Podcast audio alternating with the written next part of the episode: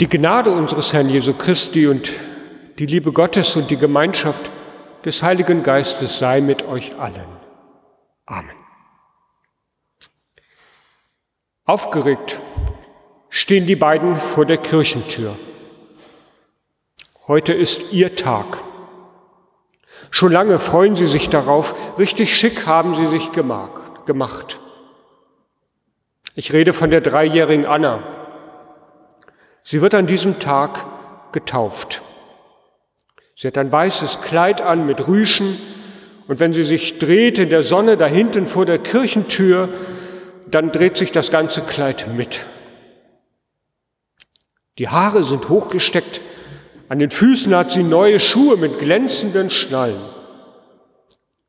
Und auch ihr zwei Jahre älterer Bruder, der daneben steht, sieht toll aus. Ein blütenweißes Hemd, eine Krawatte, das erste Mal, wie der Papa. Eine neue feine Hose, blank polierte Schuhe.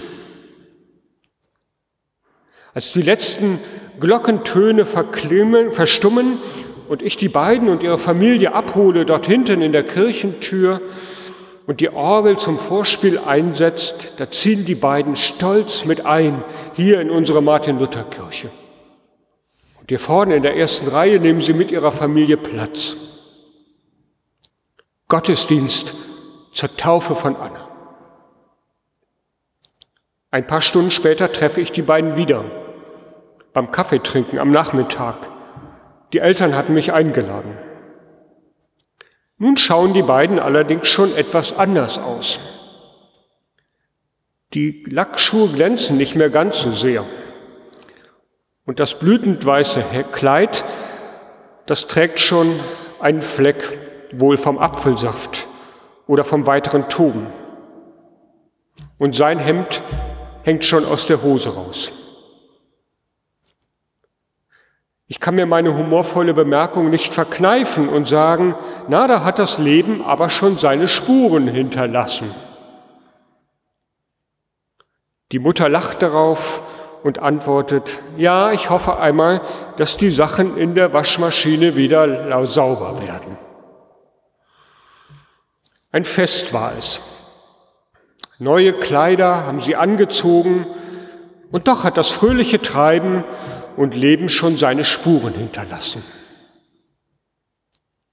Wie schön wäre das, finden Sie nicht auch, wenn man manchmal einfach mal das Leben ausziehen könnte, in die Waschmaschine stecken und etwas Frisches anziehen?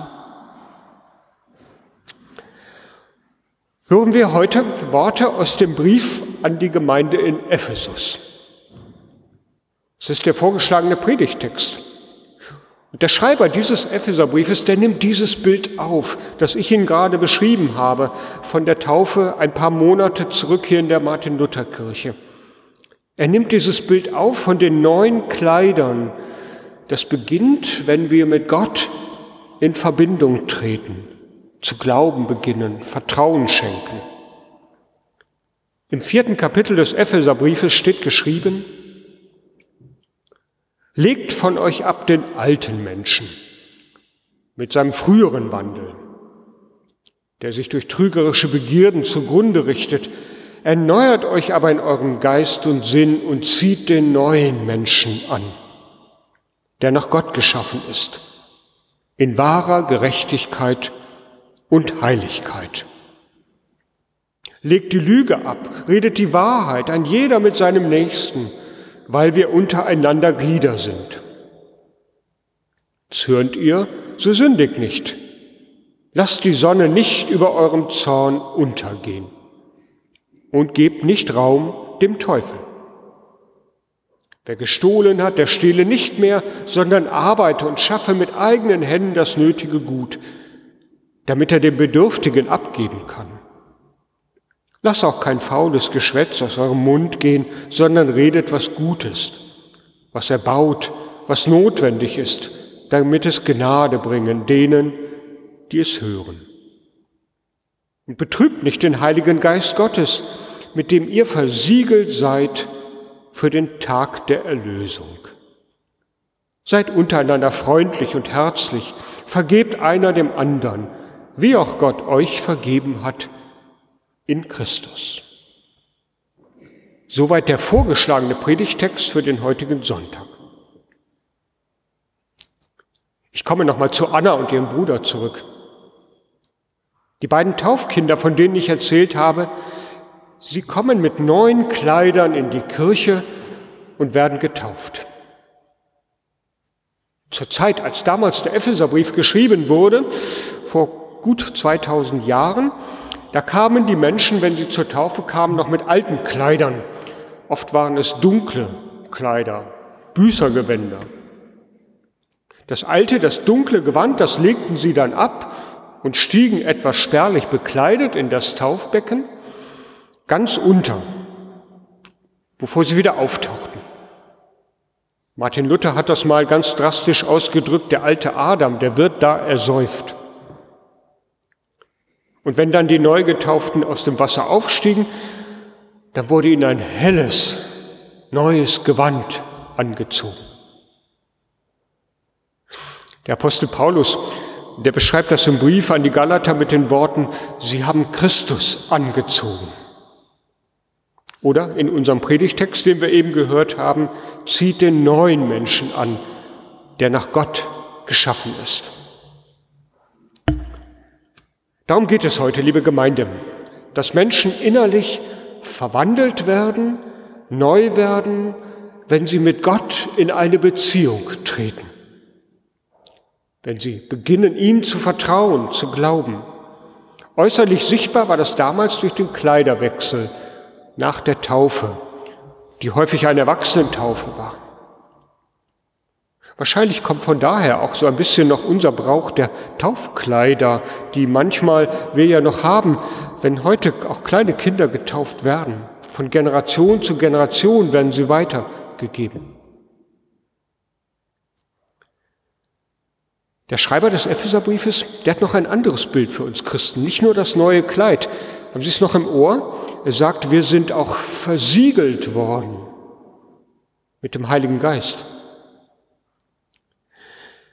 Gewöhnlich versiegeln wir ja Böden. Unser Parkett zum Beispiel in der Wohnung oder bei uns im Gemeindehaus, damit es nicht beschädigt wird. Bei der Taufe schenken Paten manchmal Kindern eine Kette mit einem Kreuz oder hier im Taufgottesdienst, so ist es bei uns üblich, bekommen die Kinder ein kleines Kreuz an der Stirn und an der Brust gezeichnet von uns Pfarrern. Damit soll ausgedrückt werden, dass sie zu Christus gehören, dem gekreuzigten und auferstandenen. Ein Bild, dass wir auch versiegelt sind, geschützt gegen den, ich bleib mal im Bild, gegen den Schmutz, der im Laufe des Lebens immer wieder auch auf uns eindringt, damit er uns nicht zu viel anhaben kann. Soweit, so gut. Nun gehört zum Leben aber auch, und darum muss der Verfasser diesen Brief wohl überhaupt schreiben, dass die Schutzschicht auf dem Parkett unseres Lebens, sage ich mal, im Laufe des, der Zeit dünner wird. Nicht nur Taufkleider werden schmutzig vom Spielen und Toben, sondern unser Mensch muss sich ja immer wieder auseinandersetzen mit dem Leben. So viele Dinge, die uns Sorgen machen die uns Angst machen. Da ist ein Sehnen tief in uns. So haben wir am Anfang Worte gehört von Eugen Eckhardt aus dem Eingangslied. Da ist dieses Sehnen, weil wir wissen, da sind so viele Dinge, die vor uns eindringen und irgendwie sorgen, bringen die immer wieder neue Flecken auf die schönen Kleider, die wir eigentlich tragen. Wie gehen wir damit um? Da ist ein Sehnen tief in uns nach Glück, nach Liebe, nach Frieden, nach Freiheit, nach Einsicht und so viel mehr. Da ist so vieles, was an Strahlkraft im Laufe des Lebens irgendwie auch verloren geht. Wir alle könnten wohl Beispiele aufzählen. Und da sind auch so viele Dinge wie Zwietracht, Gleichgültigkeit, Ungerechtigkeit, manchmal ja, wenn wir ehrlich sind, auch mit von uns verursacht. Ja, es ist so, als ob der alte Mensch dann wohl doch wieder die Oberhand gewinnt. Denken wir nochmal an die Kinder, von denen ich Ihnen erzählt habe, Anna und ihren Bruder. Zuerst sind sie sehr vorsichtig mit ihren neuen, und ungewohnten Kleidern. Während der Taufe sind sie ganz dabei, mit allen Sinnen geben sie sich hinein in das Geschehen, was hier am Taufschein geschehen ist. Sie strahlen, sind stolz dabei zu sein. Aber je länger der Tag dauert, je länger das Fest dauert, desto mehr lösen sie sich von diesem, ich sag mal, heiligen Moment hier der Kirche. Sie rennen und toben durch das Leben, streiten vielleicht auch um den Ball und all das, was dazugehört zum Leben. Bei uns Erwachsenen liegt die Taufe ja oft schon lange zurück. Viele von uns wurden als Kind getauft. Da gibt es kaum noch Erinnerung, höchstens noch aus dem Familienalbum. Wenn wir selbst Eltern sind, erinnern wir uns vielleicht daran, wie wir unsere Kinder zur Taufe gebracht haben oder unsere Enkelkinder mitgebracht haben und den Schutz, die Begleitung Gottes für unsere Kinder und Enkelkinder mit erbeten haben. Und sicher haben wir, wenn wir regelmäßige Gottesdienstbesucher sind, aber auch gehört, wie das Leben eines getauften Menschen auch aussehen sollte, was wir selber mit dazu beitragen können, damit unser Kleid, unsere Versiegelung auch hält, damit sie immer wieder weiter schön anzusehen ist. Da ist die Rede in unserem Predigtext davon, dass Christen aufeinander achten sollten, sich gegenseitig helfen, Verantwortung übernehmen, dass sie freundlich und herzlich miteinander leben und einander vergeben sollen. So gibt es unser Briefschreiber an seine Gemeinde in Ephesus damals weiter.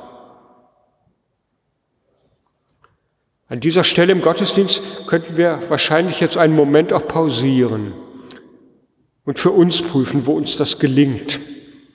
Mit dem Aufeinander Acht geben, gegenseitig Hilfe, Verantwortung, Freundlichkeit, Herzlichkeit.